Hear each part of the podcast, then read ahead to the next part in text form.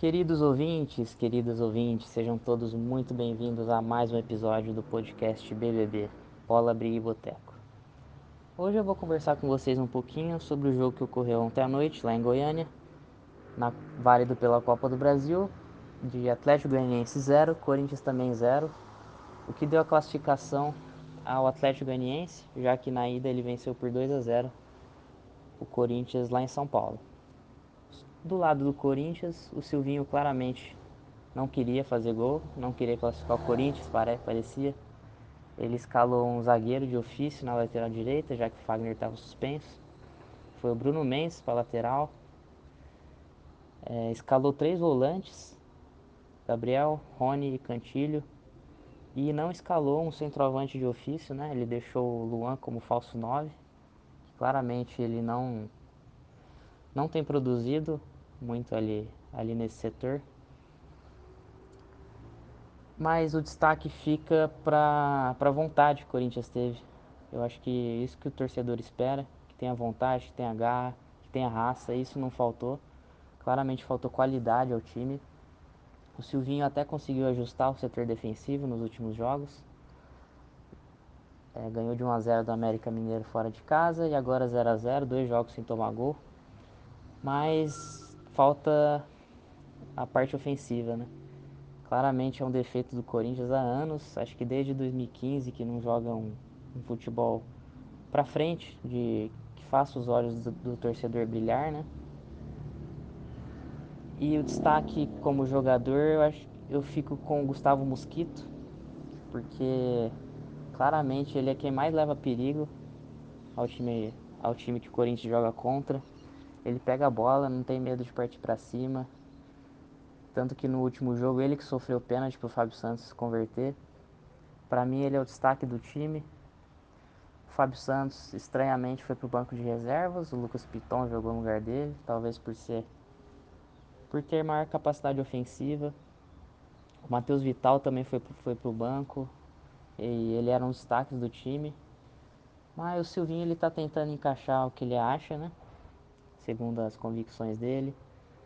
Ele tem ideias diferentes do Wagner Mancini, né? O Wagner Mancini gostava de jogar com três zagueiros e o Silvinho já declarou que ele gosta de jogar com linha de quatro.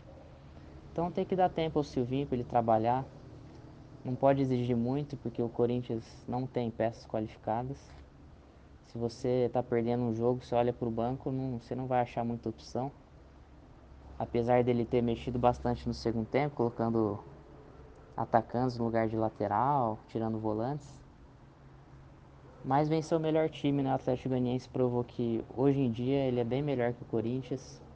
Ele tem um time estruturado, muito organizado, sabe bem o que faz em campo. E como destaque do Atlético Goianiense, eu fico com o Zé Roberto, o centroavante, muito bom jogador.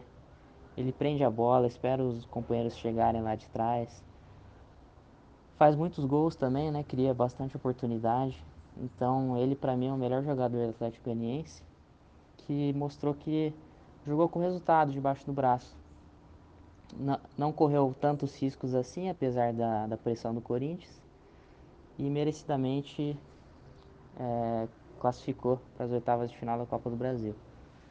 E pro lado do Corinthians, sábado, tem Corinthians e Palmeiras pelo Campeonato Brasileiro. E eu não estou com muitas expectativas, acredito que o torcedor corintiano também não.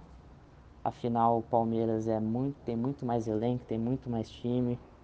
Apesar da, do vexame ontem também, jogou um pouquinho antes que o Corinthians, perdeu para o CRB por 1 a 0 Foi para os pênaltis e perdeu nos pênaltis, Palmeiras. Pelo menos fez minha, minha quarta-feira um pouquinho mais feliz mas eu não espero nada mais do que uma derrota do Corinthians no sábado, é, jogando fechadinho, buscando contra-ataque. Mas hoje em dia não dá para comparar Palmeiras e Corinthians, eles estão em outros estágios. Palmeiras muito mais time, muito mais qualificado, tem muito mais peça de reposição. E o Corinthians ainda está tentando achar a cara, né, para jogar.